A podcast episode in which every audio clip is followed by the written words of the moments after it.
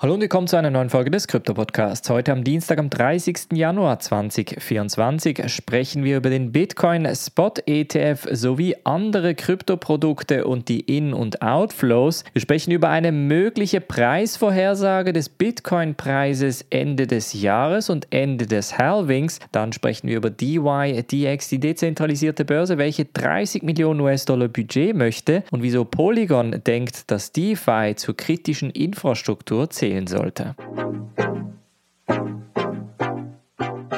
Springen wir in diese erste News Story. Jetzt hatten wir natürlich seit dem Launch des Bitcoin Spot ETFs eine sehr turbulente Zeit hinter uns. Auf der einen Seite sicherlich die Volatilität des Bitcoin Preises und auf der anderen Seite sicherlich auch die Outflows. Etwa 5 Milliarden US-Dollar an Outflows wurden durch den GBTC Grayscale Bitcoin Spot ETF generiert.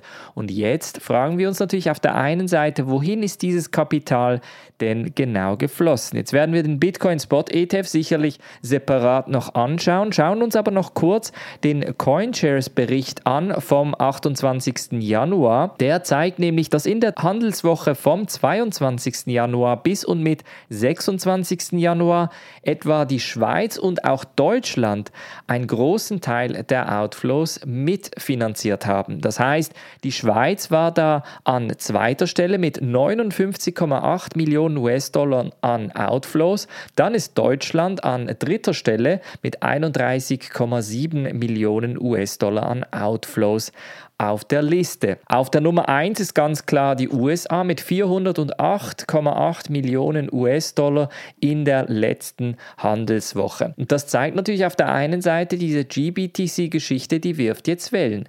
Auf der anderen Seite gibt es hingegen Vertrauen von anderen Ländern. Zum Beispiel in Brasilien zählt das Land jetzt eigentlich zu den positiven Inflows. Das heißt, 10,3 Millionen US-Dollar an Kapital sind in unterschiedliche Kryptoprojekte geflossen und das zeigt, da ist zumindest das Vertrauen noch da. Jetzt ist dazu natürlich abzuwarten, ob noch weiteres Vertrauen wieder zurück in den Markt kommt, jetzt vor allem auch mit dem steigenden Bitcoin-Preis. Bei CoinShares sieht es allerdings so aus, als wäre das jetzt die erste richtige Woche an Riesen-Outflows mit den knapp 500 Millionen US-Dollar.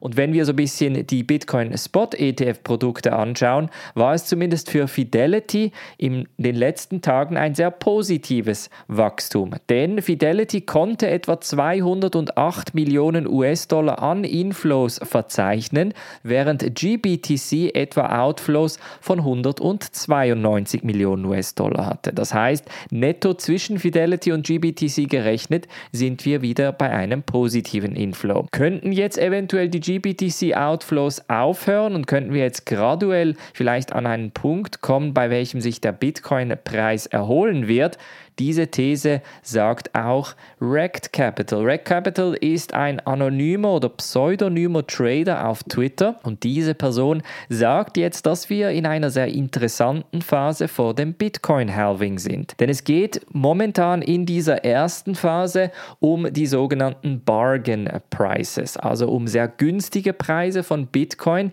die vor der Halbierung jetzt noch einsetzen werden. Rect Capital sagt nämlich, dass in den kommenden sieben 70 Tagen circa und je nachdem, wie man das Ganze spannt, spricht man von 60 bis 70 Tagen, sind wir in dieser sogenannten Pre-Halving-Phase. Auf der einen Seite könnte das jetzt natürlich bedeuten, dass der Bitcoin-Preis relativ günstig ist im Vergleich zu nach dem Halving und nach dem Halving und der beginnenden Rallye. Man spricht davon, dass tendenziell der Bitcoin-Preis jetzt nochmal runtergehen wird vor dem Halving. Das macht tendenziell auch Sinn, denn die Bitcoin-Miner verkaufen natürlich natürlich ihre Bitcoins kurz vor dem Halving, um natürlich da ihre Kosten decken zu können und danach natürlich mit dem Halving beziehungsweise danach wird ja der Bitcoin-Preis im Idealfall auch zunehmen. Jetzt sagt Anthony Scaramucci da, ein Hedgefondsmanager, dass der Bitcoin-Preis etwa 170.000 US-Dollar erreichen könnte. Jetzt fragt man sich, wie kommt er auf diesen Preis?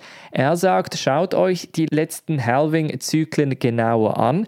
Er sagt, an dem Tag, an dem Bitcoin halbiert wird, also die Mining Rewards, multipliziert das mit 4 und 18 Monate später habt ihr den neuen Preis von Bitcoin. Er sagt, wir haben da jetzt tendenziell zwei Möglichkeiten. Das eine ist sicherlich die 35.000 US-Dollar Grenze. Da sieht er es im konservativen Fall.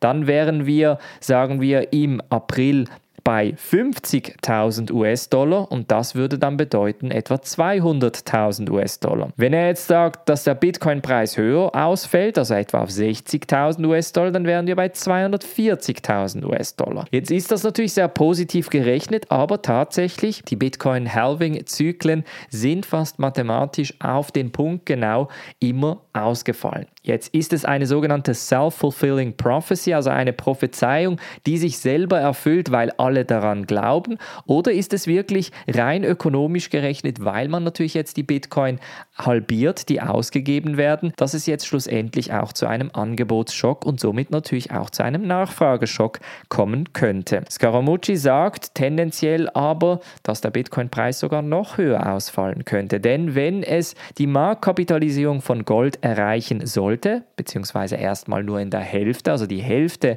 der Marktkapitalisierung von Gold, dann wäre der Bitcoin-Preis etwa bei 400.000 US-Dollar, was eine knappe Verzehnfachung wäre. Und dann wiederum sieht natürlich der Bitcoin-Preis jetzt gerade sehr, sehr günstig aus. Ich glaube aber, dass vor allem die 100.000 US-Dollar-Grenze eine wichtige psychologische Hürde darstellen wird. Auch die 69.000 US-Dollar werden nicht einfach zu bezwingen sein. Ich glaube, da wird es noch ein kleines Back and Forth geben. Aber auch ich glaube an den Halbierungszyklus, der sehr wahrscheinlich etwa 9 bis 18 Monate nach der Halbierung schlussendlich eintreffen wird. Dann sprechen wir über DYDX. Die dezentralisierte Börse möchte nämlich spezifisch die Foundation möchte 30 Millionen US-Dollar an Budget. Das, um vor allem auch die kommenden Jahre zu finanzieren, bis etwa Mitte 2026. Das Ganze verläuft nämlich folgendermaßen. Die DAO kontrolliert die Treasury, also quasi das Vermögen des DYDX-Protokolls und die DYDX Foundation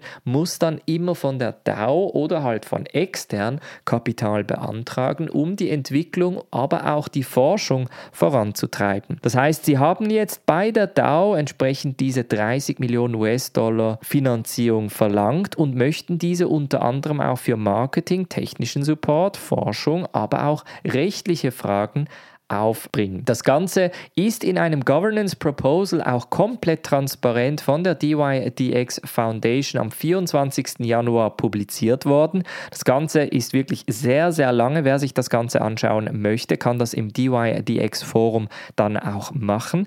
Dort wird nämlich auch genau erklärt, für was denn das Kapital genau verwendet werden soll. Die Hälfte des Kapitals geht nämlich schlussendlich auf die Löhne. Der andere Teil geht dann etwa mit etwa 18% an das Marketing und Wachstum, 14% an rechtliche Ausgaben, dann 5,5% an Contractors, also allfällige Vertragsmitarbeiter und noch andere Faktoren.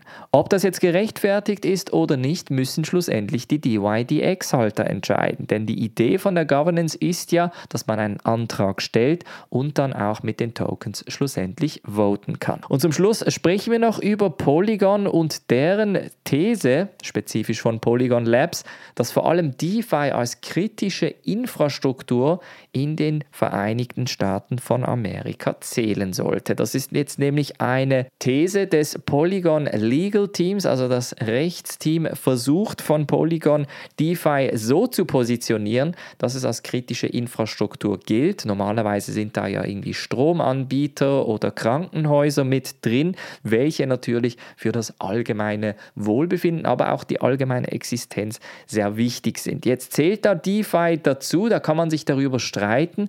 Ich glaube, die These von Polygon Labs ist spezifisch auch im Angesichts des Finanzsystems. Wenn man jetzt sagt, wenn immer mehr Leute und Institute und Banken auf DeFi setzen, dann bleibt natürlich ein gewisser Teil der Tagesliquidität oder des Tageskapitals schlussendlich in diesen DeFi-Protokollen hängen.